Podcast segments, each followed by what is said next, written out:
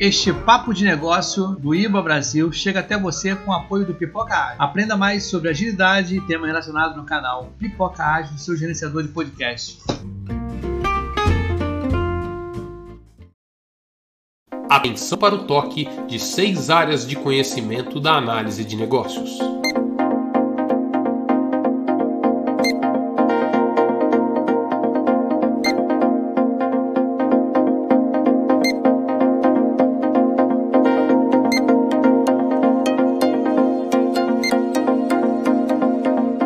Esse conhecimento está disponível no Guia Baboc para o Corpo de Conhecimento da Análise de Negócios.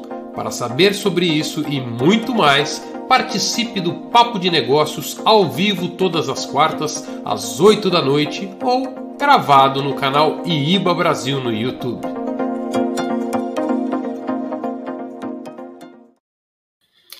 Boa noite a todos vocês que nos acompanham mais uma vez aqui no canal IIBA Brasil no YouTube ou então no LinkedIn para o nosso papo de negócio que acontece todas as quartas-feiras às 8 horas da noite. Junto comigo aqui está o meu parceiro de sempre, professor Locoselli. Seja bem-vindo, professor. Boa noite. Boa noite, Fabrício. Boa noite, pessoal do chat.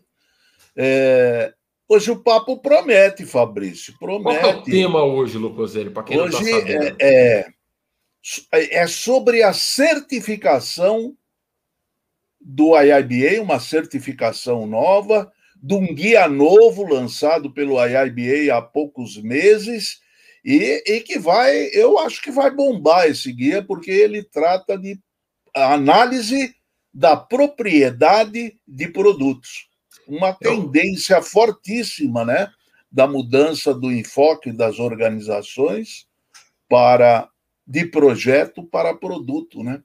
Legal, a análise da propriedade do produto. Ficou um nome meio pouco estranho em português, mas é o é. Product Ownership Analysis, que mescla um tanto de análise de negócios com o papel do Product Owner, que é tão comum dentro das organizações que estão trabalhando com metodologias ágeis vai ser bacana. A gente tem convidados para acompanhar a gente, a gente tem o meme da semana, a gente tem o assunto do dia em um minuto. Tudo isso daqui a pouquinho. Vamos rolar a vinhetinha antes, louco?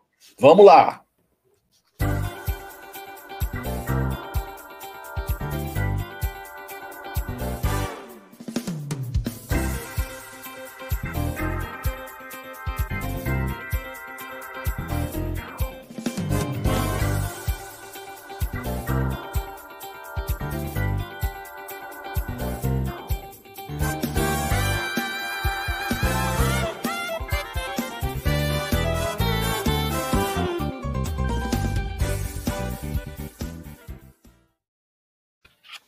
Locoselli, o meme da semana hoje é uma contribuição do nosso amigo Fábio Ide, que ele vai estar inclusive com a gente na bancada aqui hoje. O Ide, que é nosso diretor de tecnologia, e ele nos passou aí algumas sugestões para o nosso meme. Começa com essa aqui, ó. A esposa perguntando para o marido: Querido, veja se o bebê está consciente. Aí o, o marido vai lá, dá uma olhadinha no quarto do nenê né? E aí ele pega o Nenê falando isso aqui, ó. Tem que repensar e melhorar o processo antes de automatizar. E ele diz para a esposa: está consciente? Sim, é. esse é o bebê consciente. O que, que você acha, Locoselli? Eu acho que ele é consciente mesmo, esse bebê, hein? Precoce, né? A maioria da molecada que está nascendo atualmente é precoce, né? Já é uma, uma geração que já nasce conectada, né, Locoselli? É, isso é. aí. É Se você é, é, é, automatizar antes de pensar o processo, vai dar certo isso aí, Lucozene? É, a, a, probabilidade de sucesso é maior, né? Você, você pode aprimorar o processo e depois você automatiza. Você Nós já temos viu um amigo. Tentar automatizar o processo sem antes, sem antes pensar o processo? Eu acho que a maioria faz isso. É, eu tinha um amigo, eu tinha um amigo comum, é um amigo comum nosso que dizia: você você automatiza e cria o burro eletrônico, né? E, é, e, eu acho que é isso mesmo que acontece quando você não pensa o processo antes de automatizar, né? É, é isso mesmo. Eu, eu tenho um amigo que é, é, é inclusive diretor da, de uma multinacional e ele costuma dizer: a, a, tem três coisas que você precisa fazer. Você precisa padronizar, arrumar e depois automatizar. E sempre nessa ordem: padronizar, ajustar e depois automatizar. Se você trocar qualquer ordem disso aí, não vai dar certo, tá? Então, essa é a sequência que ele segue. Ele, ele é diretor de TI de uma multinacional. Vamos ver, tem mais uma aqui. O IDEC mandou mais uma aqui que eu deixei para comentar com você, Lucozé. Esse daqui, ó, é o, o desenvolvedor júnior, primeiro dia dele chegando na empresa, animado, né? Com essa cara animada, tá? Esse, esse é o dia 1 um do desenvolvedor júnior.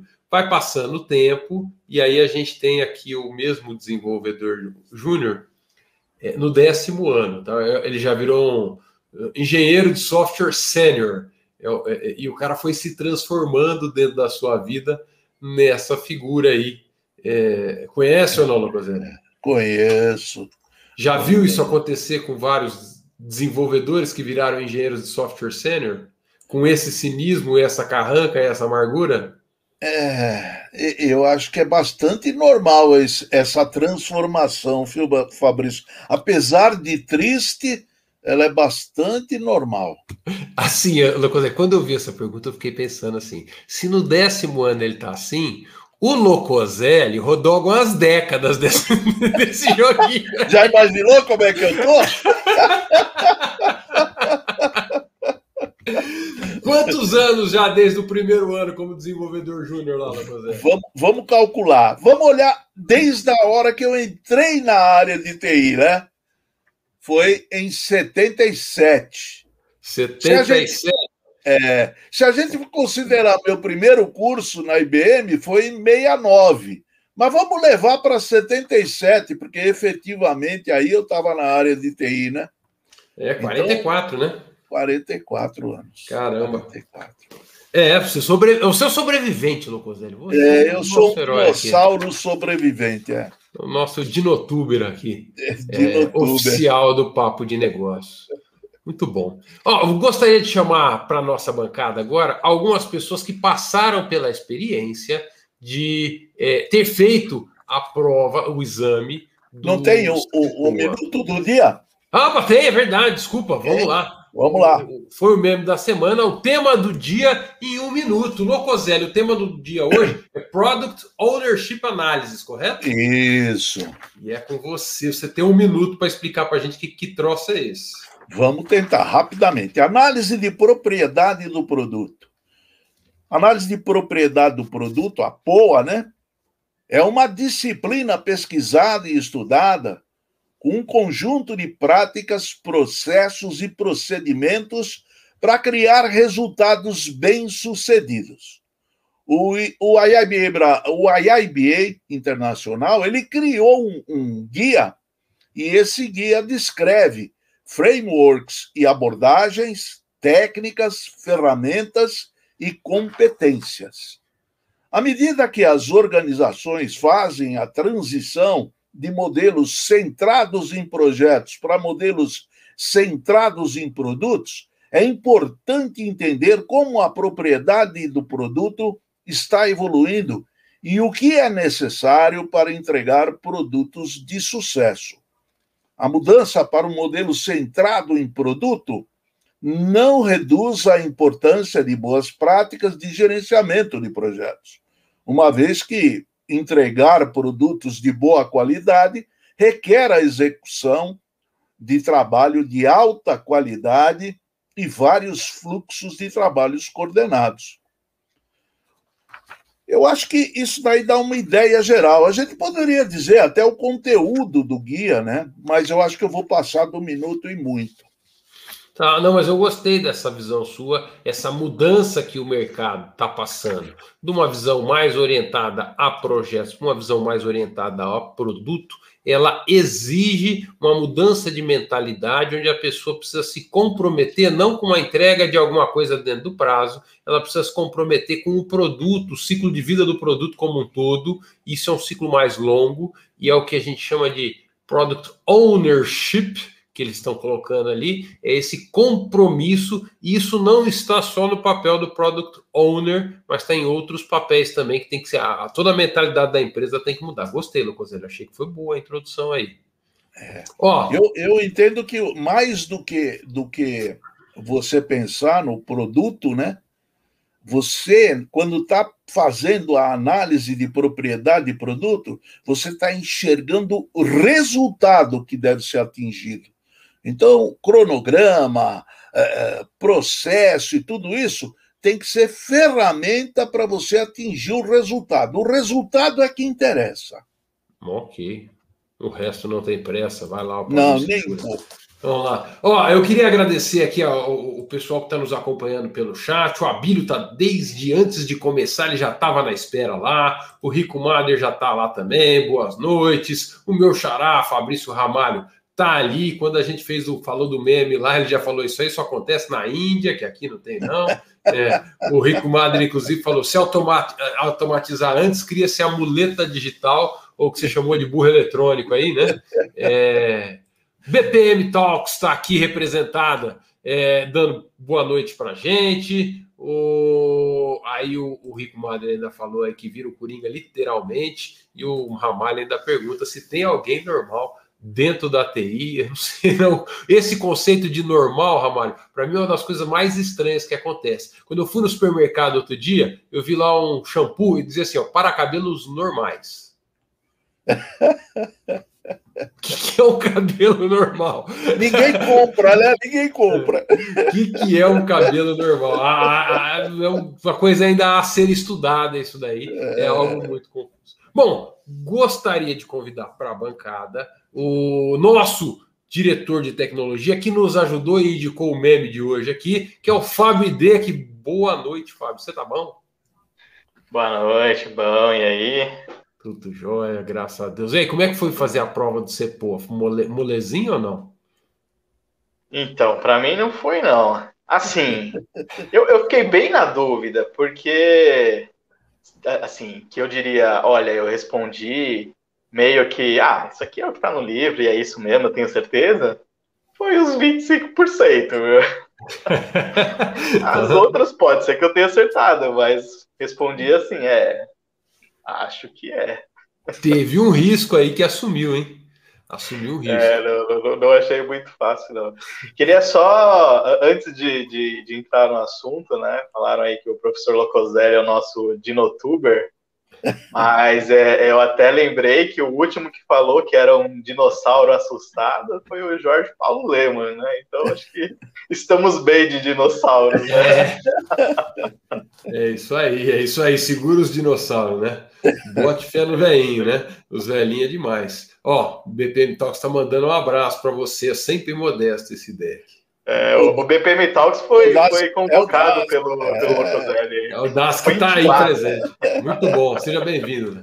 Ó, hoje o nosso convidado da noite é o, o, nosso amigo, já teve aqui algumas outras vezes, Ricardo Peters, tá? É, ele é, é, que tem a responsabilidade de assumir, mas nós estamos juntos ali, tanto o ID quanto eu fizemos a prova também, mas o Peters é que assumiu a responsabilidade. Então vou apresentá-lo, Ricardo Peters, destaca-se pela sua paixão quando o assunto é gestão e agilidade na prática ajudando equipes e líderes em sua jornada rumo à agilidade. Seu foco está em unir pessoas para navegar os diferentes desafios, abordagens, métodos e culturas organizacionais. Sabe que empoderar pessoas é a melhor forma de construir ambientes de trabalho mais felizes e produtivos e ao desenvolvimento de surpreendentes novas oportunidades. E com isso eu convido para a nossa bancada meu amigo Ricardo Peters. Venha é, contribuir para o nosso desenvolvimento feliz e saudável, Peters. Boa noite.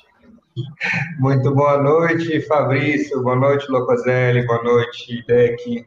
Boa noite você que nos ouve pelas diversas plataformas que esta mídia atinge e que este canal nos proporciona.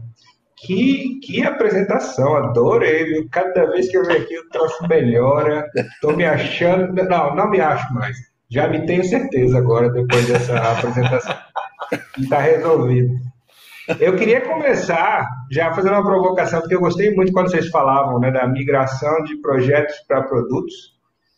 É, eu gosto dessa análise, eu fiz essa construção e foi muito bom. Eu fiz essa construção eu mesmo, né? Foi muito bom ouvir da boca de outras pessoas também, agora chegando dessa forma. Porque onde, onde eu fiz essa construção foi quando as pessoas falaram para mim, eu não sei exatamente de onde veio, alguns cursos que eu fiz começaram a trazer isso. Eu não sei a, a origem, não, mas aquela história de menos outputs, mais outcomes, né? Trocar essa, essa visão do, da entrega por entregar e você começar a se preocupar mais com que impacto a tua entrega está gerando no, no teu cliente, no teu consumidor. E isso sempre falou muito forte para mim. Eu tenho um colega que é gerente de projetos e se ele tivesse aqui, ele diria para mim assim, Ricardo, mas veja, gerente de projeto que não se preocupa com o impacto da entrega do projeto é gerente de projeto ruim. Né? Ele sempre traz isso, é verdade, tem razão. Mas a gente tem uma lógica de mercado que é, vou entregar logo para mudar para o próximo. E a, ao longo da minha vida profissional eu vi isso acontecer várias vezes. E no caso de software, por exemplo, eu ficava frustrado, porque assim, depois a pessoa fica com aquela coisa lá para administrar, né, que foi feita em documentação, sei lá, em tempo de projeto mesmo, não foi feita uma, uma análise, ou, sei lá, as matrizes mínimas para a gente fazer as conexões que facilitem a manutenção. Então, eu acho que, de uma maneira geral, generalizando, e generalizações elas são perigosas. Então, respeitadas as devidas proporções, a gente evita é, olhar muito para o impacto por uma razão econômico-financeira, é, se analisar o nosso contexto inteiro. Eu sempre achei isso muito ruim. Esse foco de projeto para produto, que, como o Locoselli falou, ele não um não mata o outro, né? Você vai continuar precisando das boas práticas. Ele, para mim, é muito bem-vindo, porque ele mostra uma visão muito mais centrada no seu cliente e você garantir essa transição de uma forma mais suave, mais tranquila, para que ele possa, sei lá, melhorar o software dele com outro fornecedor ou o produto que ele está construindo. Então, é como você falou, Fabrício, é uma mudança fundamental na mentalidade na forma como a gente encara essas coisas mesmo. E eu acho que a gente precisava de uma publicação como foi esse guia aí. É uma das, das minhas maiores alegrias ao fazer essa prova, que nem foram tantas alegrias assim, eu estava rindo com, com o IDEC aqui nos bastidores, enquanto ele falava, a gente vai discutir isso daqui a pouco, mas assim, é, dou meu boa noite como um pseudo Certified Product Ownership Analyst, né? que busca aplicar conceitos essenciais, fundamentais, que cultiva a intimidade com o cliente, que busca engajar todo o time, que busca fazer o impacto, ter um impacto dentro da, das situações, que de certa forma entrega com frequência que aprende rápido e que é obcecado sobre valor. Isso tudo soa muito bonito, mas é porque eu estou lendo aqui do lado do guia e veja que, que áreas interessantes que é o nosso POA. Não sei se você quer abrir dessa forma, Fabrício, mas já abri para você. Vamos lá. Achei que ficou ótimo, ficou ótimo. Quero resgatar aqui o comentário do Nuno aqui quando você falava de foco no projeto. Só a minha preferida é não há pior, nada pior do que entregar software que ninguém queria. Né? Então você falava dessa mudança de mentalidade, do que o seu amigo diz, que um gerente de projeto que não se preocupa com o resultado do negócio é um mau gerente de projeto, eu concordo com ele, é, mas e essa é a questão, se você estuda o guia o PMBOK, se você aprende gerenciamento de projetos, o foco do gerenciamento de projetos é entregar o projeto. É para isso que, ou seja, ele é um mindset para que você consiga estruturar uma mentalidade voltada a projeto. Projeto, por natureza, é um empreendimento temporário, é uma maneira onde você organiza um conjunto de pessoas para, uma, um, para fazer alguma coisa que termina. Né? E é muito engraçado isso em várias empresas onde eu frequentei, vocês também, que alguém algum dia falou assim: ó, oh, terminou, entregamos o software. Então não terminou, então começou. Ele nasceu, é igual você falar, terminou, entreguei um bebê. Mas o bebê está começando a vida dele, você vai ter que cuidar dele, meu filho. É, é, o parto, é, é, eu sei que é difícil, que é dolorido, que dói, mas é só o comecinho, né? Então tem muito chão pela frente. E essa é a mudança de mentalidade importante. É não pensar simplesmente no processo de parir uma solução, mas da, do ciclo de vida da solução inteira e, e, e, e tentar fazer. O Product Ownership Análise, aí você trouxe é, os principais tópicos do framework que você listou, ele faz essa mudança de mentalidade. Ele une o, o, papel do product owner, ou até um pouco mais do que isso, porque isso também está no product manager, está no time de desenvolvimento, ou seja, alguma coisa que está dentro da mentalidade ágil, que é essa forma de olhar para produtos e não só para projetos, com análise de negócios, que aí, no fundo, existe um gap muito grande. Quem está trabalhando no modelo ágil deve estar tá sentindo isso que falta habilidade de análise para as pessoas fazer. Alguém falar, ah, não, você tem que desenvolver o que tem mais valor. Ah, você tem que entender os seus stakeholders. Tá, mas quais, quais são as técnicas para fazer essa análise? A análise de negócio fornece isso. Então é fazer é justamente essa ponte que o POA Guide, ou guia do Product Ownership Analysis, da análise de, de posse do produto, difícil traduzir essa palavra, está é, é, tá trazendo.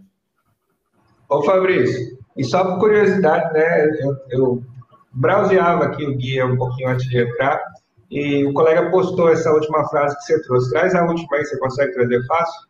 O risco essa de entregar, daqui. como é que ele coloca aí? Não, nada pior. Uma... Acho que deve então, ter um nada aí, né? Nuno Santos, olha só, direto do guia, ó. O maior risco do desenvolvimento de produtos é criar um produto genial, um grande, um grande produto que ninguém quer. Então, está bem alinhado com você aí, a sabedoria popular escrita no, no guia para nós, né? Não podia deixar de colocar isso. Legal. Eu queria destaque só adicionar mais inicial uma... do guia, né? Esse é um destaque inicial do guia. É, logo no início. Pode falar, Idec.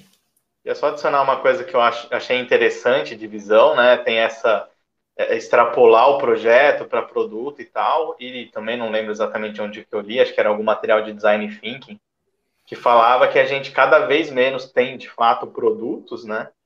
E, e, e, acaba tendo muito serviço. E que ele até fala que cada vez mais produto não existe, o que existe é serviço, e que cada vez mais o que vai ser tendência vai ser serviço.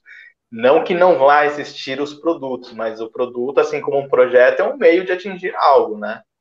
Então, o, o, aquilo ali tem que ter uma manutenção, tem que ter depois ali, você vai ter uma troca, pegar o próximo, né? Logística reversa. Então, e, e, eu acho que essa certificação foi um pouco além do simplesmente produto, né? Ele fala muito do negócio, de ter responsabilidade. Então, achei bacana que ele também extrapola um pouco a visão do produto pelo produto, né? É, para ir para serviço o negócio, né? É, é, o conceito de produto, ele é um conceito que abrange diferentes definições. Né? Numa visão de marketing, produto é algo que você vende. É, é, é, então, uma camiseta, um sapato, um boné, um óculos, isso é produto. É, uma conta corrente não seria um produto.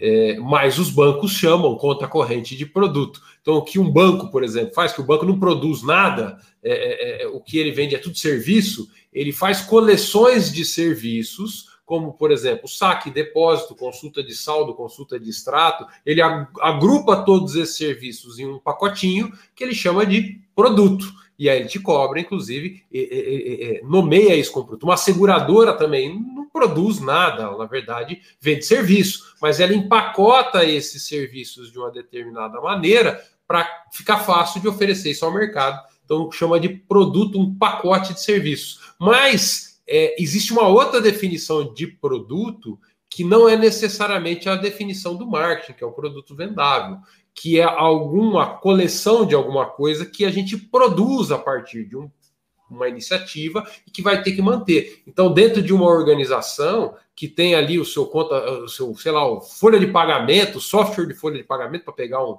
um, um, um clássico e o seu processo de pagamento de funcionários, isso alguém precisa tomar conta disso. Então, dentro dessa visão do product ownership, isso também pode ser considerado um produto, embora ele não seja um produto vendido pela empresa, ele é consumido internamente, mas eles incorporam tudo isso. Então, o conceito de produto, pelo menos no meu entendimento, quando a gente fala do, do, das abordagens ágeis, dos métodos ágeis, do product ownership, nós temos que ser um pouquinho mais é, é, abrangentes ou a, a, aceitar algumas definições que classicamente talvez não fossem consideradas produtos. Vocês concordam? É, eu, é, até eu... o, o esse, esse, livro ele falava que justamente a gente não consegue lidar com serviços porque a gente pegou todos os conceitos de produto e empacotou o serviço ali, ali dentro, né? Tanto que a venda chama pacote. Você não tem um pacote, pacote porque você não tem nada físico, né? Mas segundo a literatura, por a gente ter, ao invés de criado uma nova forma, uma nova abordagem, só pegou ali o serviço e botou dentro da caixa do produto, e isso acabou trazendo muitos problemas, né? Pelo menos segundo a literatura lá, que eu não lembro qual era. Eu gosto de uma definição que eu vi e que, e que deixa essa visão abrangente mais clara. Produto é qualquer bem ou serviço prestado. Então, tá. um bem que você adquire ou um serviço que você adquire também. Isso é um produto. E aí você pode pensar nos serviços prestados internamente dentro de uma organização. Para também, produtos também. Como produto, também como produto. Para tacar lenha na fogueira, né, vamos adicionar também a esse negócio a experiência também, né, que pode incorporar produtos, serviços, e aí o meu gerente de projeto não cala, resultados também, os três podem estar misturados dentro de uma experiência. Boa. É isso aí. Boa. Será que nós vamos ter o, o certificações, é, experiência do cliente, análises ainda? Análise da experiência do cliente. Não duvide, não duvide. Está aí. Não tá, duvide. A, a turma está preparando esse, esse, esse produto. É, é. Grande parte das metodologias ágeis, e aí o Scrum é o grande responsável, porque foi quem, quem começou com força esse papel do product owner é, é, e outras metodologias seguiram, criaram essa figura e essa orientação de equipes ao redor de um produto. Né? Seja no Scrum, ou seja em Kanban, ou em outras metodologias, eu, eu, eu procuro organizar a minha empresa ao redor de produtos que seja algo que vai ser criado e mantido incrementalmente, ou seja, ele não termina como é o, o, o projeto, embora um projeto possa criar um produto, mas a ideia é que isso tem um ciclo mais longo e organiza a estrutura dentro disso. É, vocês veem isso como algo positivo totalmente, 100%? Vocês veem problemas nisso? Como é que vocês enxergam essa situação? Problema tem, né? Sem dúvida tem problema em enxergar isso, aumenta a sua responsabilidade, leva a sua atuação a, a um tempo indeterminado, coisa uhum. que para um projeto não, não é possível, né? Ele tem que ter um fim.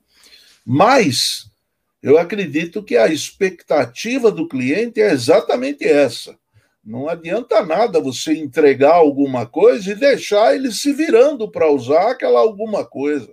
Você tem que dar um apoio, você precisa ajudá-lo a desembrulhar aquilo, a entender como é que funciona, a resolver os problemas que ele está detectando.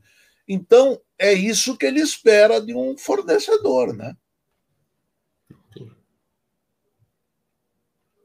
Diga é, lá, eu, eu...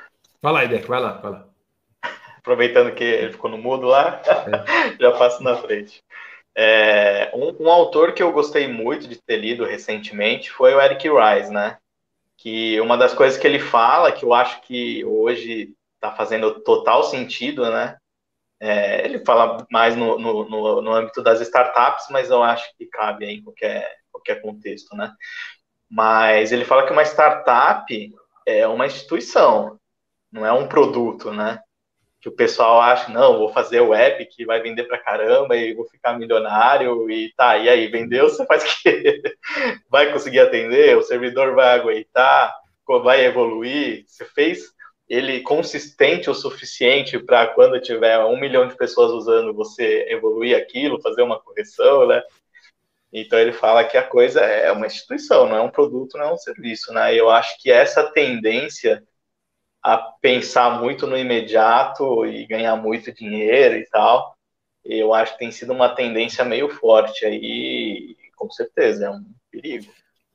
Você tocou num ponto que eu acho muito interessante, né? Porque eu conheci, inclusive nós tivemos num dos Day Days, alguém falando sobre isso, é, fazer, criar startup e até que ela bombe, e aí ele vende. E vai criar outra, bomba e vende. Vai criar outra, bomba e vende. Quer dizer, esse é o negócio dele. Ele não está preocupado com o resultado da startup depois que ela estiver bombando. Ele quer só vender aquilo para ganhar o dinheiro em cima, né?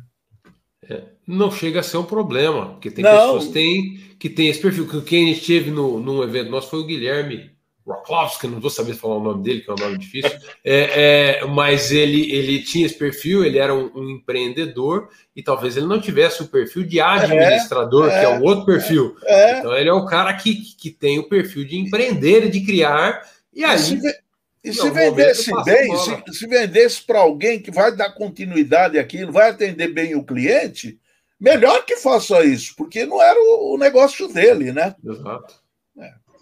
É, já eu, eu vejo, eu, eu entendo de onde vocês estão vindo, acho que concordo também, mas eu vejo um pouco diferente, assim, eu, eu vejo como uma vantagem, eu vejo como muitas oportunidades das organizações usarem essa visão de produto, por quê?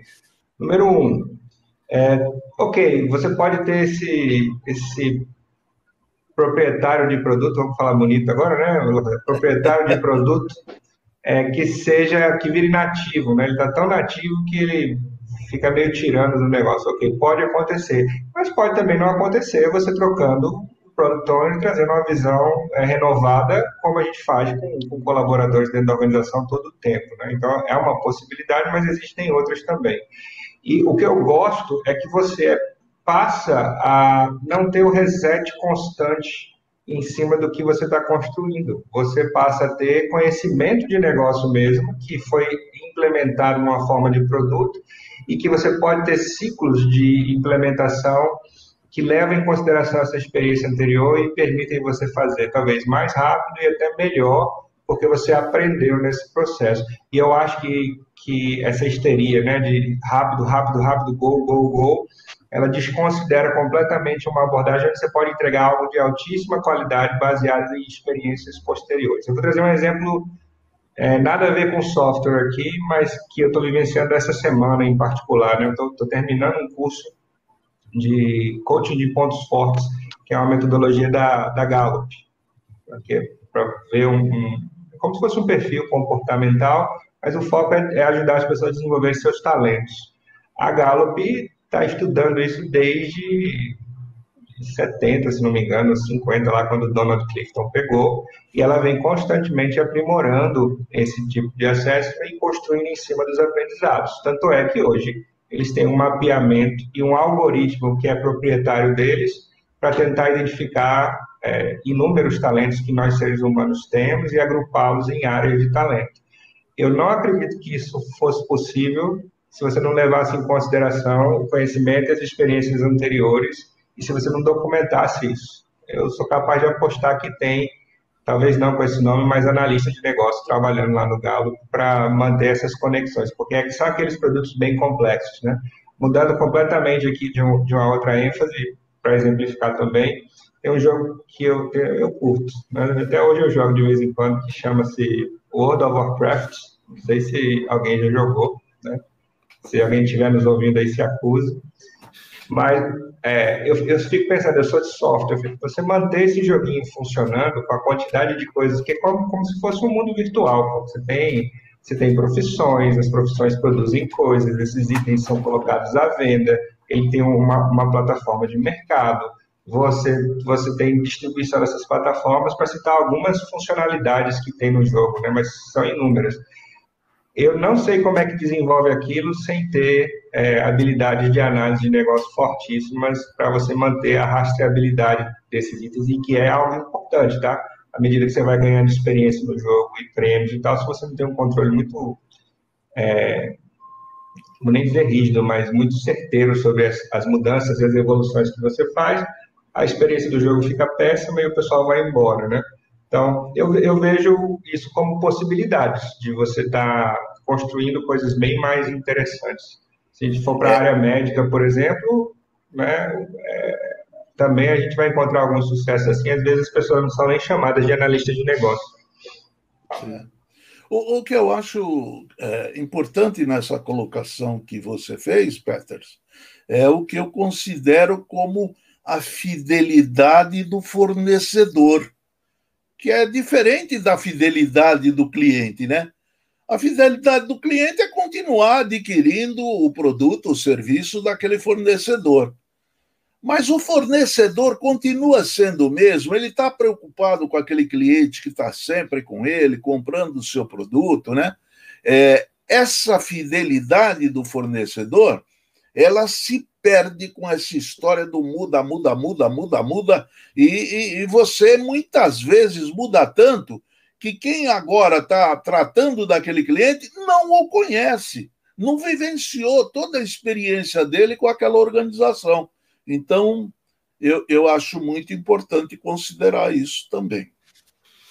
É, na, em algumas organizações onde eu vi que essa é o modelo, ou seja, o contrato fornecedor é, como commodity, seja um fornecedor, desenvolvedor de software, seja um fornecedor de prestação de serviço, o que quer que seja, eu preciso ter dentro da minha organização uma equipe que assuma esse product ownership, com análise, capaz de, de, de fazer uma especificação para que o fornecedor seja de fato um, um sei lá, um, um colocador de tijolos. Ele não pode pensar muito, porque alguém dentro da organização precisa ter essa visão e essa posse do produto, esse compromisso com o resultado do produto, porque o fornecedor, até por ser dessa maneira, né, ele é, ele é commodity, ele não vai ter. Né? O cara que é commodity, ele está preocupado em entregar soja. Se eu tenho alergia à soja ou não, o problema é meu. Né? É, é, então, é, um pouco essa, essa visão, esse compromisso com o negócio, a gente precisa ter isso dentro da organização.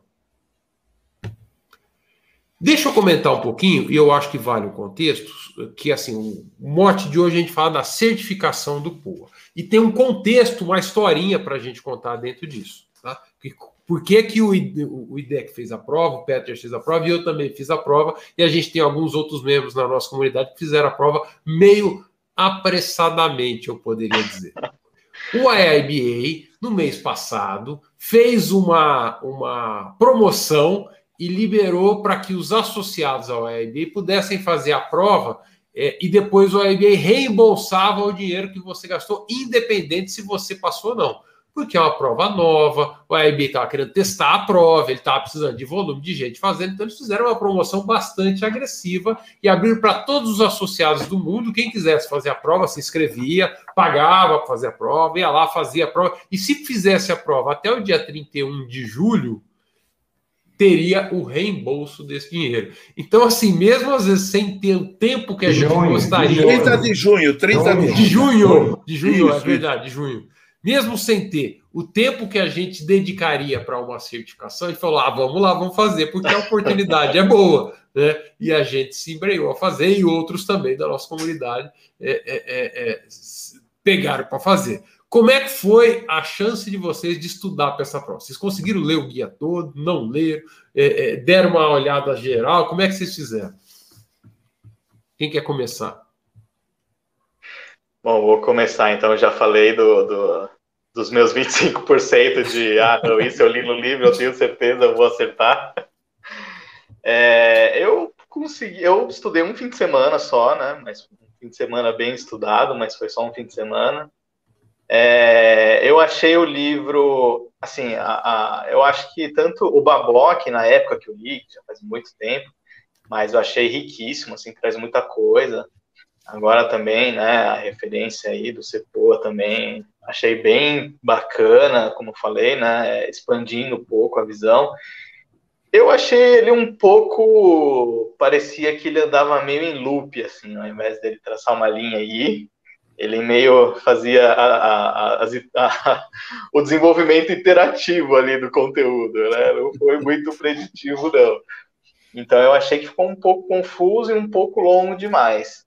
Mas, assim, é, colocando ele numa linha mais reta, eu achei ele bem interessante. Aí fui pulando as coisas que. É, é, é dessas iterações, né? Que ele fala de um assunto, em volta em todos os outros, para falar em como interfere, vai, né? Então dá umas puladas nesses ciclos meio de, de iteração aí. E, e ler os tópicos novos a cada capítulo, né? Mas achei bem, bem bacana. É, eu estava esperando uma prova talvez mais by the book, né? De ah, pegar o conceito ali e tal. É, não achei tão. A, a, como já até foi comentado no, em conversas anteriores, né? Eu achei que ela foi bem tranquila de ler. Ela era realmente um enunciado simples, questões simples, você vai e escolhe. mas não achei tão claro assim. Ah, essa aqui, certeza que é isso. Sem ficar, não, peraí, eu acho que é essa aqui, aquela ali também tá parecendo, né? Então acho que uns, uns, uns 50% caiu aí nessa. Não, tenho quase certeza, mas estou em dúvida, e os outros 25% realmente bem confuso e não cheguei a chutar nenhuma, acho, mas é, não para mim não foi tão direto e reto quanto eu imaginava que seria, não. Apesar de que, como a nossa leitura foi meio dinâmica, pode ter sido isso complicou a vida, né? Mas não me pareceu. Ó, trazendo aqui os comentários do Bruno, que está no chat, o Bruno também fez a prova, tá? Ele falou: o programa da certificação saiu no dia 1 de junho, tinha que fazer o teste até o dia 30 para poder é, é, tá nessa, nessa promoção. O Bruno disse que estudou menos de 15 dias provavelmente, se fosse é, é, é ter que pagar 100% do bolso, ele não iria querer fazer nessa situação como nós. Né? É, a principal dificuldade foi não ter perguntas exemplo. O guia do POA não é um guia com perguntas de exame, ele é um guia de, de, de, de como se faz, de, de um frame, com técnicas, com conceitos, e não um guia de fazer prova. Né? Então, e não existe, até então, um simulado. Até tem um simuladinho lá na página do IIBA com as 10 perguntinhas, né, de exemplos, e o estilo de perguntas fornecidas pelo IIBA nunca é bem o mesmo que o exame. Dessa vez não foi diferente, foi assim também. Então é a experiência do Nuno, eu acho que eu concordo com ele. Diga, Locogênio. Eu, eu, eu queria é, deduzir disso da fala do Hideki que, primeiro, é, é necessário um estudo mais profundo do guia para você fazer o exame tranquilamente. Com segurança. Segundo, as questões, pelo que ele comentou, foram bem feitas, porque elas não tinham respostas óbvias. Você precisava mesmo ter estudado para saber e afirmar com certeza qual era a resposta correta. Então, é, o exame foi bem feito, tanto é que deixou vocês nas dúvidas do que acertou, no não acertou, e uh, o guia exige um estudo mais aprofundado.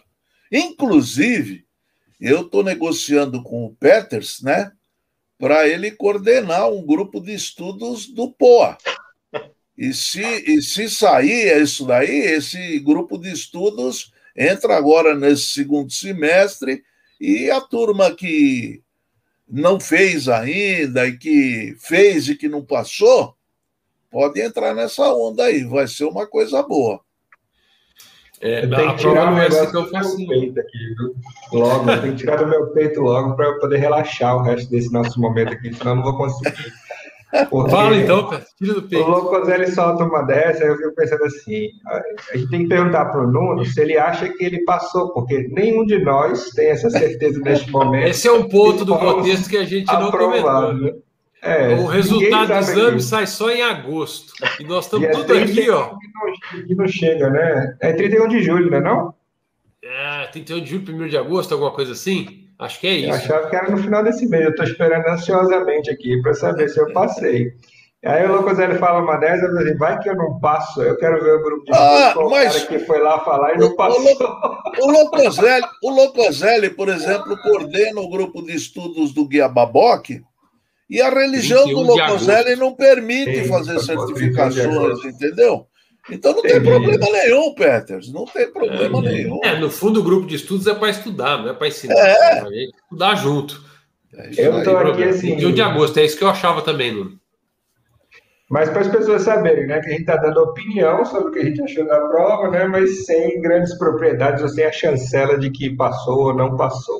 Né? É a chancela de certificado. Se foi fácil ou difícil, a gente está tá isento aqui, né? O disclaimer já foi colocado aqui. Conta como foi seu estudo, Pedro. Pronto, a minha experiência com o estudo, ela foi. Estou até com vergonha de falar aqui, mas assim. Eu não estudei, pô. Não deu. Porque o que acontece? O Logoselli avisou isso bem cedo, no início do mês, logo, logo quando saiu. Eu me lembro, Logoselli, ter clicado no link, entrado na página, não achado nada dizendo que, que era de graça, não sei o que. Eu falei, ah, deixei para lá. Quando eu vi o último aviso dos nossos grupos de WhatsApp, né? dizendo, ó, só falta tantos dias aí, entra. Já estava em cima da hora. Eu entrei, agendei ali para logo, né? E eu tinha, acho que um final de semana na frente. Eu falei, no final de semana eu vou estudar. no final de semana eu tive aula, tive uma agenda lascada nos outros dias. Eu cheguei no dia da prova, eu juro para vocês, na hora do almoço eu estava browseando o livro, né? Então, por favor, não siga o meu exemplo. Você corre um risco severo de, de não passar, tá? A não ser que esteja grátis de novo, né? Se tiver grátis de novo, pode até. Pronto. Então, assim, isso tem que se ficar entendido aqui. Essa foi a nossa motivação. A gente não faz isso. Treineiros, treineiros, treineiros. É. Já que eu vou receber de volta, vamos experimentar para ver do que se trata, né? Mas, assim, nesse rápido estudo que fiz, é, o que, que eu percebi, né? É, eu, eu, eu fiz o que eu faço sempre, dou uma olhada para ver do que se trata, quais são os principais conceitos. Então, eu leio com muita atenção, por exemplo, a parte 1, a parte 2, até o, o, o POA Framework, né? O, esse que eu mencionei, né? Product Ownership Analysis Framework. Eu li com atenção para entender, deixa eu ver como é que eles estão redigindo o contexto para eu, eu me, ligar o que está acontecendo. Então, não tive tempo de memorizar nada, mas estava com tudo na cabeça fresco ali que eu tinha acabado de ler, tá?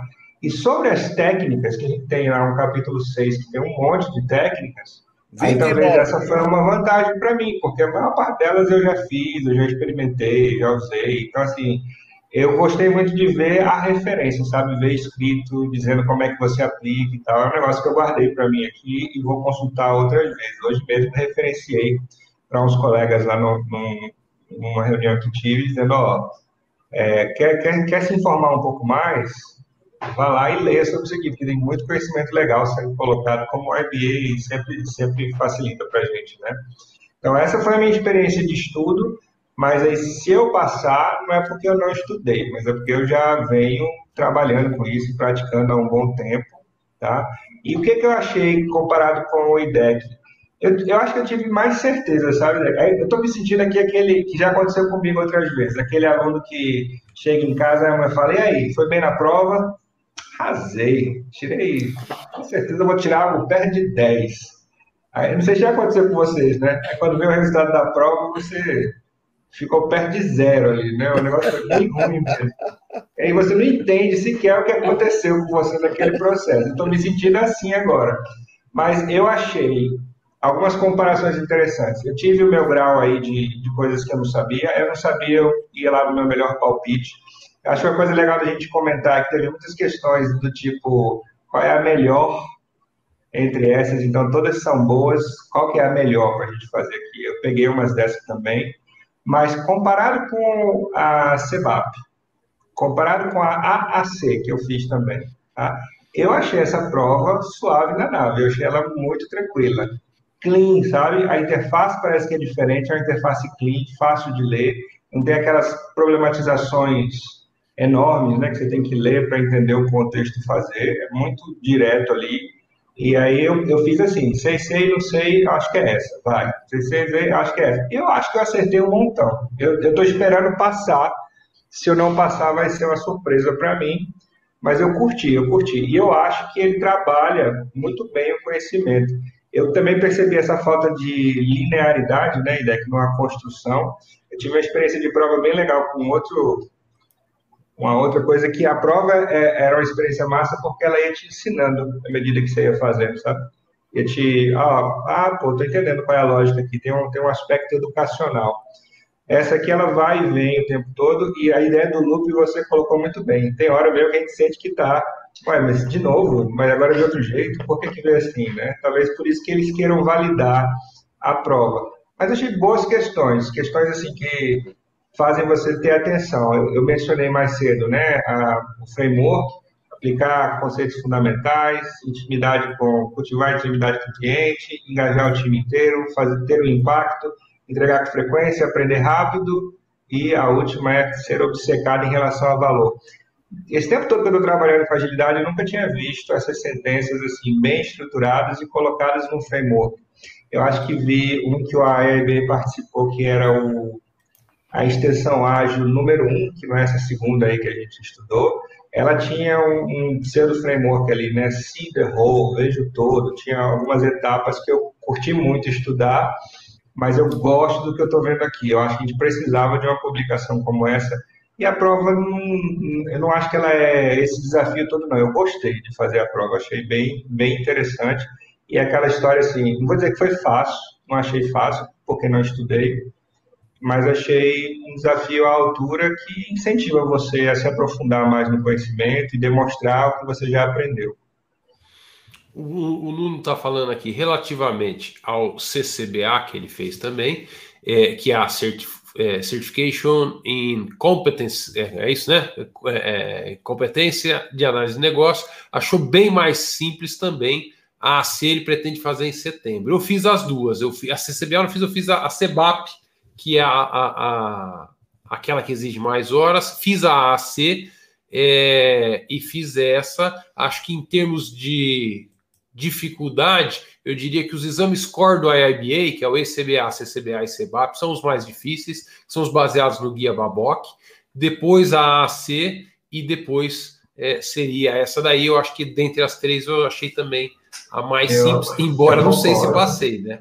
Mas é no, no sentido de, da maneira de ver a prova ali. O Nuno falou um outro negócio aqui que eu não tinha comentado, mas acho interessante. Pergunta se o Nuno, se o Nuno acha que passou, Fabrício. Nuno, pergunta aí, Nuno, você acha que passou ou não? Vamos ver, deixa ele responder. Tem um delayzinho. Ele falou assim: ó, me saíram algumas questões com rasteira, sim, senhor. Eu vi umas 10. Imagina as que eu não vi. É, é, e eu também tive essa impressão, Nuno. Teve algumas questões na prova que, se eu não tivesse estudado nada do guia, eu ia rodar. É, é, e é algumas que eu percebi, teve as outras que eu rodei, né? então, tem algumas que às vezes parece meio fácil, mas assim, eu acho que sim exigia algum, algum estudo guia. Como o, o Petris falou, é um negócio que ele trabalha no dia a dia, ele está acostumado. É, com isso, mas mesmo assim tem alguns pontos ali que é a maneira, essas palavrinhas-chave que o Peters falou, as técnicas, é o framework, né? O framework, o uso das técnicas, quando é que você usa. O que eu, uma coisa que me chamou a atenção, por exemplo, são as pessoas que ele traz logo no início do guia e que ele coloca que o PO também funciona diferente, né? O PO tem um, um que é proxy, tem um que é um analista que ajuda o time, ele está em horizontes distintos. É, eu não acho que essa é uma distinção de domínio público, não, que todo mundo que está na área sabe, né? É isso, é, ou que, estudou, você cai. Ou, que, ou que, que pensa da mesma maneira, ou seja, é importante porque assim, é, tem um monte de gente que pode pensar diferente. Quando você está fazendo uma prova de certificação, isso é importante. Você tem que falar o que está no guia. Ou seja, é, essa é uma forma estruturada de pensar por um instituto, e é sobre isso que você vai ser avaliado. Ah, mas eu faço diferente, eu penso diferente você não está fazendo a certificação sua, está fazendo a certificação do IBA. Então o IBA quer saber se você domina o, o, o, o, linguajar e a forma deles de falar. Respondendo a sua pergunta aí, Peters, ó, o Nuno falou: estou com esperança que passei sim, mas nunca se sabe, né? Então, aqui, ó. Ele tá no mesmo barco que a gente, rapaz. Pronto. Agora, agora somos todos, somos todos aguardando o nosso Ah, e o medo de falar que passou, que tem certeza. Eu também, morro de medo aqui. Ó, é, é, sobre a, a, comparação das provas, o Nuno ainda falou aqui. Agora ele está estudando a AC, que são 85 perguntas. Se ele se não está enganado, e no CEPOR foram 60, ela é um pouquinho mais difícil mesmo, mas não é tão difícil quanto a CEBAP ou a CCBA, ela é um pouco mais fácil também. É, é, eu estudei um pouco mais do que o IDEC, talvez, mais do que o Peters, com certeza, eu peguei para dar uma olhada no guia. Uma coisa que eu achei bastante interessante do guia, em relação aos demais guias, porque para a, a, a CEBAP, o, o CCBA, você vai ter que estudar o BABOC, que é esse alaranjadinho aqui. Para a, AC, você vai ter que estudar a extensão ágil do Babó, que é um outro cinzentinho aqui. Deixa eu tirar o óleo do lado. Aqui. E aí também o pessoal já vai entender por que, que é mais difícil a CEBAP e a AC. Olha, então, para quem vai estudar o exame é, é chave do, do, do é essa aqui, ó. É esse monstro aqui, ó. Então, essa é a mais difícil mesmo, tá? Para quem vai estudar para AC, é essa aqui, ó. Ele é mais fininho, tá?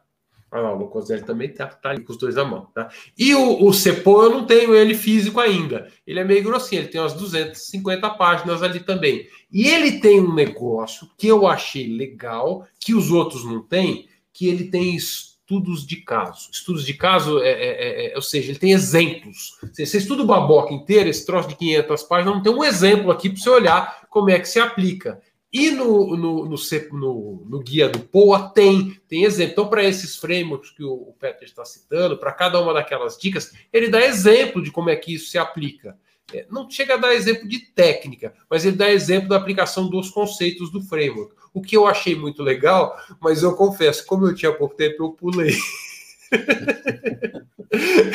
então, assim, eu tinha pouco tempo, tinha que estudar para a prova, e eu estava preocupado em estar com os conceitos bem estruturados. Então, eu pulei os exemplos. Então, assim, o que eu achava, sempre reclamei que não tinha nos outros, eu tinha e eu pulei para fazer a prova, porque eu estava estudando correndo para a prova.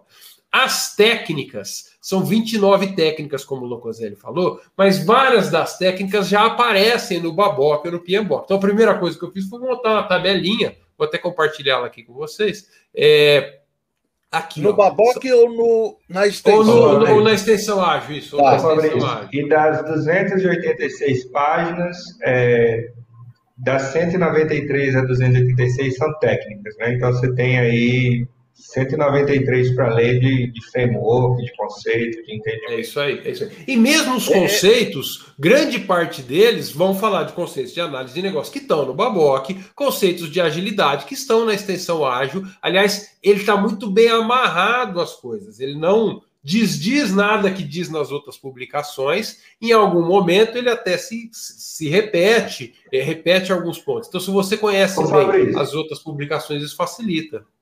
E o que ele traz, por exemplo, está mostrando aí na tabela, né? Business cases tem no Baboc, que é, é o 10.7. É, é igualzinho é. na. Não, não, não. O que ele fala, ele fala assim: para essas técnicas que tem lá, a grande parte fala assim: essa técnica já tem lá. Vai lá. Ele nem se dá o trabalho de repetir. Vai lá e lê lá. Mas aqui, quando você estiver fazendo num ambiente ágil, trabalhando como product owner, é, então tem algumas, alguns pontos que ele ressalta. Então, ele dá algumas observações específicas para esse ambiente. Mas eu confesso que, como eu tinha pouco tempo, o que eu fiz foi estudar as técnicas que não estavam nos outros guias, que eu já tinha estudado bastante os outros. Então, essas linhas em branco sobraram seis que não estavam lá. E foram essas que eu estudei mais a fundo. As outras, Nossa. ele faz a referência, não repete o que está lá, e ele traz alguma coisinha a mais. Por exemplo, business case é uma que eu cheguei até a dar uma olhadinha, porque ele muda bastante no contexto ágil. Eu tive um, não sei se foi a experiência de vocês, mas eu tive um bom número de questões que perguntam sobre se essa é a melhor técnica ou qual é a técnica que você aplicaria nesse contexto. Teve bastante para mim, não sei se para vocês também teve. Não lembro mais. É, eu sinceramente não lembro muito bem também não. Só lembro que eu fiquei bastante na dúvida. Eu acho que até é, o que o, o Peters falou aí, é, às vezes você olha e vê, nossa, eu praticamente tudo isso eu uso no dia a dia, né? Eu acho que isso até me deu um pouco mais de confiança do que deveria. Na hora eu falei, putz, eu achei que eu ia saber tudo, porque eu já apliquei até, mas não tá tão assim, não. Então não, não, não se enganem, porque olha o título e fala, não, isso aqui eu já, já apliquei, né? Eu acho que pode acabar sendo uma armadilha também.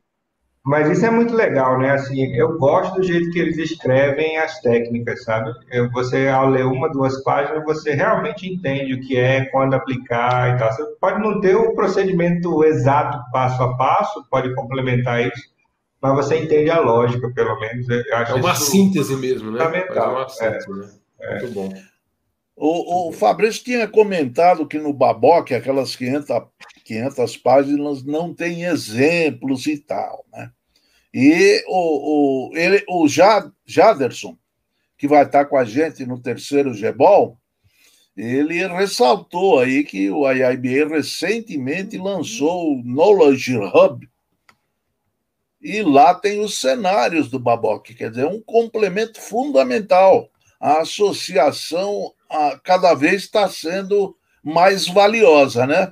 É, é, importante comentar, o Knowledge Hub é, é, é, é de acesso exclusivo para associados Ele tem o Baboc inteiro lá para você consultar, numa interface muito legal de navegar, de você clicar aí. Então, uma maneira mais fácil de consumir o Baboc do que a maneira sequencial de um livro, é uma maneira muito mais navegável, com exemplos com como fazer, com vídeos explicando alguns, alguns conceitos. Então, é uma nova plataforma que o IIBA está lançando para os associados, para agregar valor aos associados, com conhecimento acionável e fácil de ser consumido. Isso é muito legal. Lançou agora essa semana. Fresquinho do forno. Muito boa, Jássio. Muito legal isso aí. Não conhecia, não. Vou dar uma olhada. Muito legal, muito legal. Saiu agora essa semana. Muito boa. É, um, um, ponto só para a gente terminar aqui e contar da, da, da nossa certificação. É, nós não sabemos a nota ainda, vamos ficar sabendo aí dia 31 de agosto. Até lá a gente amarga e rói os cotovelos. É, o, a, o reembolso que o AIBA prometeu é um que ele retornaria, ele pagaria de volta na conta do cartão. Não sei como aconteceu para vocês. Para mim, eles não conseguiram depositar no meu cartão, mandaram uma mensagem, falaram, nós estamos tendo dificuldade para depositar no seu cartão.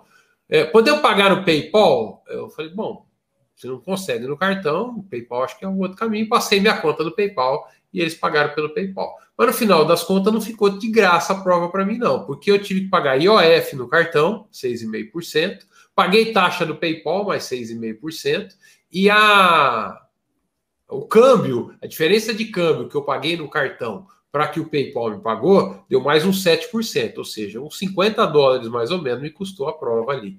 É, então, para mim não ficou é, de graça, não, mas é, ficou bem mais barato do que se eu fosse Não é um valor barato também, né, a prova, né? A prova para associados era 250 dólares, para não associados 300 ou 350, se eu não me engano. Acho que era 300 para não associados, 250 para associados ou alguma coisa assim. Como é que foram aí? Você já conseguiu o dinheiro de volta, Idek? Mesma situação.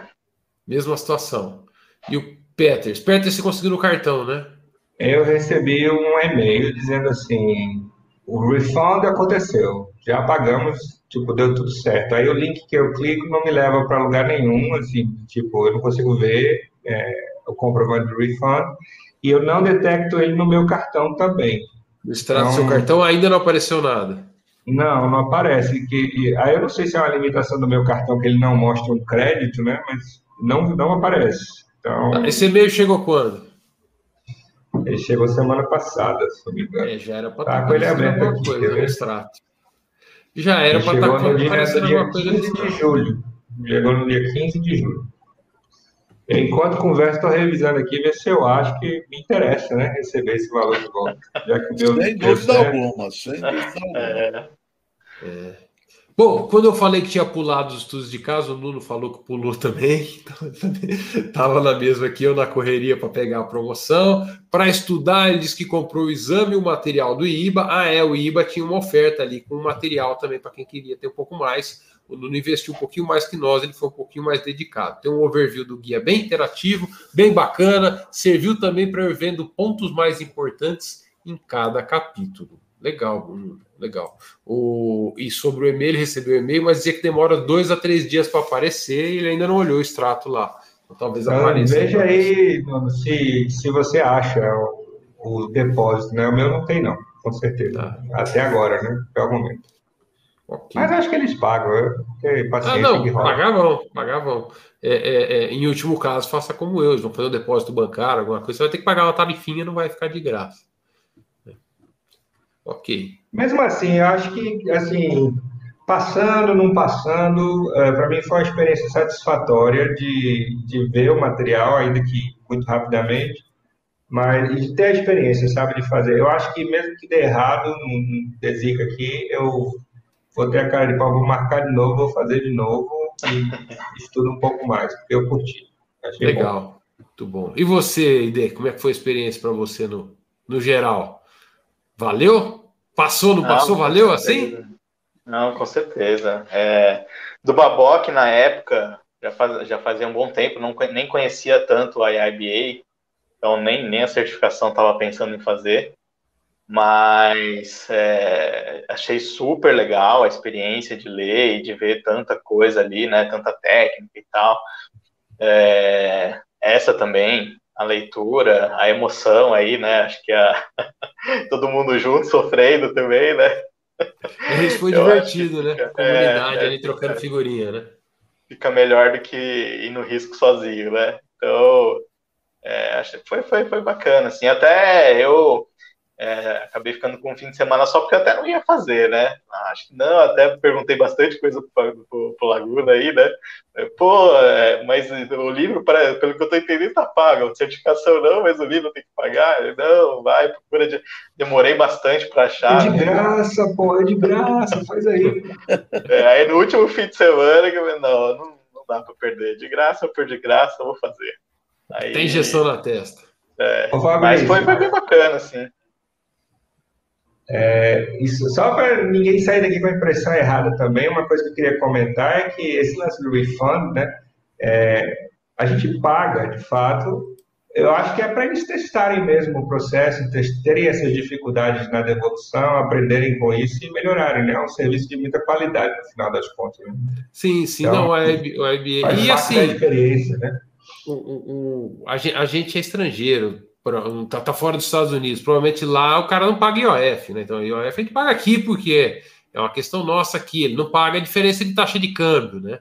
É, mas eu vou dar uma cutucada neles lá na próxima reunião que eu tiver com os líderes ali. Falar assim: ó, o seu processo de refund, para quem é estrangeiro, não é um refund total, ou seja, a gente não sai de graça é. essa prova. Eu é... acho importante esse feedback para ele. Ah, eu vou dar, eu vou é, dar. Global, né? tem, que, tem que levar em conta essas coisas. E eu acho assim, a gente participando fornece esses subsídios. Acontece, a gente ajuda para que eles possam melhorar o processo. Sim, é. sem dúvida. Ó, o Nuno está dizendo aqui que já entrou na conta dele lá, ó. Fica, fica feliz aí. Então, Fabrício, vamos acionar, vamos acionar os colegas lá para a gente ver como é que resolve. É isso aí. Não, vai entrar, vai entrar, vai estar tudo certo.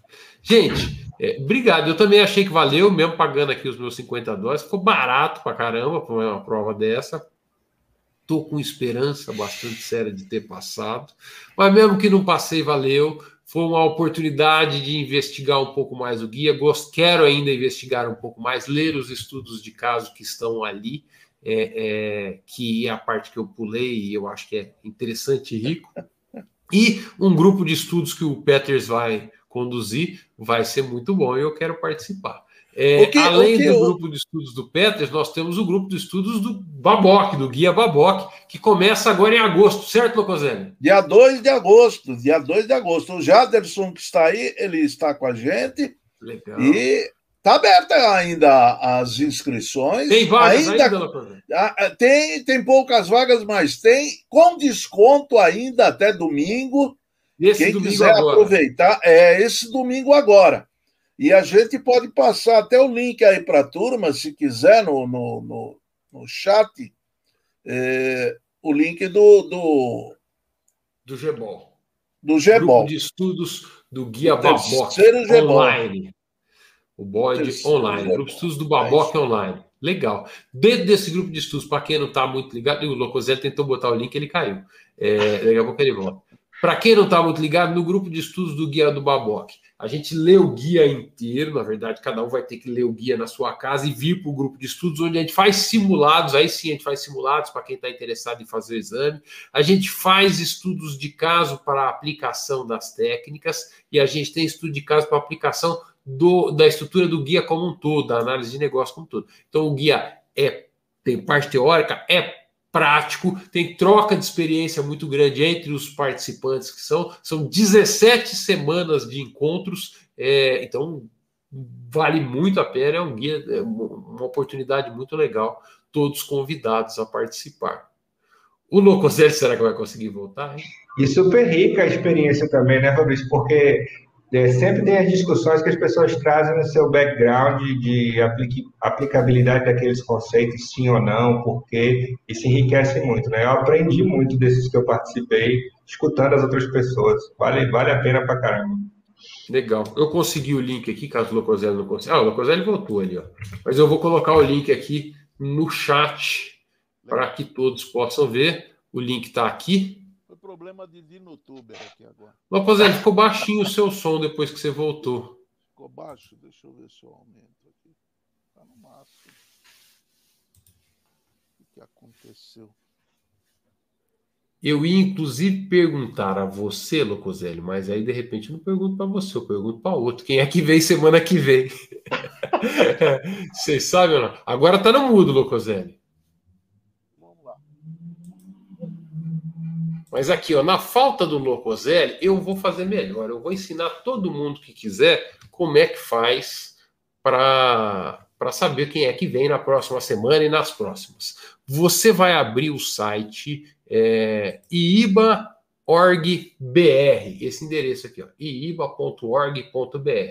E aí, dentro desse site, se você rodar lá no rodapé, você vê os próximos eventos. Então, 21 de julho é o dia de hoje, está aqui o Papo de Negócios com o Ricardo Petres. A gente tem o próximo da semana que vem aqui, ó, Papo de Negócios com Kellen Macedo. A Kellen, é, é, ela é uma profissional brasileira que trabalha no IIBA Internacional. Então, ela, ela, ela, mora nos Estados Unidos desde novinha, tem até um certo sotaquinho, mas ela é mineira, ela é brasileira, e ela trabalha na, na área de corporate membership, então, para associação de membros corporativos.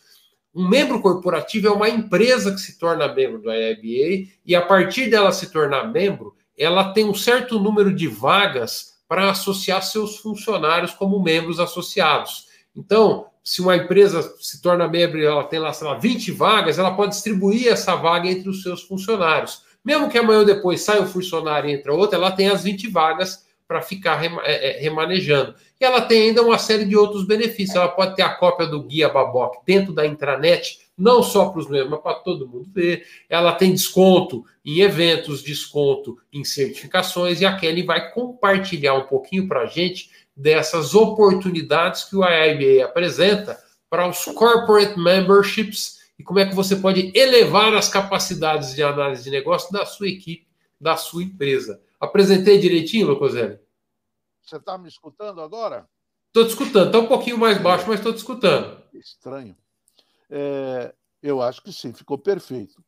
E, e, vai ser muito interessante a Kellen, como ela é, é responsável, gerente responsável pelas é, associações corporativas, é alguma coisa que a gente pode começar a trabalhar aqui no Brasil, enxergar as organizações enxergarem suas equipes de análise de negócio e promover o conhecimento dessa turma, né?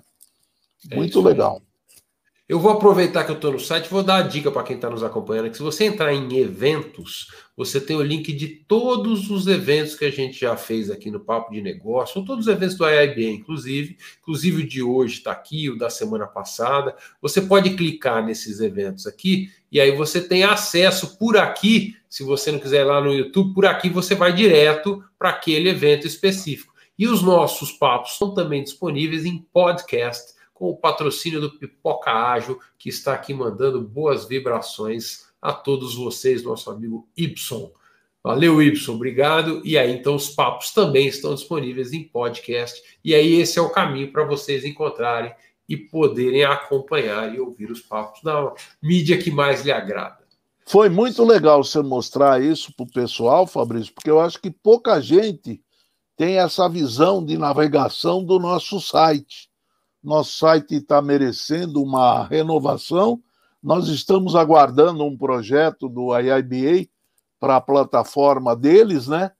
É, para não ficar fazendo dois trabalhos, muda agora e muda aqui. No, é, eles vão renovar a plataforma lá e a gente é. vai pegar carona. É isso aí.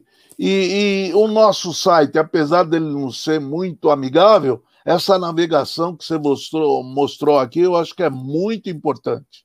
É rica, talvez tem a... muito conteúdo legal lá. É, talvez a gente pudesse fazer até um, um cortezinho disso que você fez para ficar piscando lá em quem entra no nosso site. Verdade, uma boa. Legal. É, o Abílio gostou do nosso papo de hoje. Muito legal ter a visão da prova. Obrigado, Abílio. Obrigado a todos que nos acompanharam pelo chat. Obrigado ao Nuno, que compartilhou também a experiência dele, ao IDEC, ao Petris, trazendo aqui, dando a cara para bater, mesmo sem a gente saber se passou ou não na prova. Mas que a gente vivenciou a prova, a gente vivenciou disso, a gente pode falar sem dúvida. Foi legal. Gente, acho que valeu. Mais algum assunto que ficou faltando, Locoselli? Não, eu só. Você passou o link do grupo de estudos, pessoal, não perca. Vai ser muito interessante. Vão ser 17 semanas intensivas de estudo e depois, no finalzinho, as duas, as três últimas semanas, vai ser de prática mesmo. Você colocar o conhecimento adquirido em prática. Simulados para você se preparar para os exames. Vai valer a pena, hein? Muito bom. Gente, obrigado então. Obrigado a vocês que nos acompanharam até aqui e até a próxima semana para falar com a Kelly aqui a respeito de membros corporativos, como é que a gente desenvolve uma equipe dentro de uma empresa em análise de negócios. Nos vemos na próxima quarta. Valeu, gente. Até lá.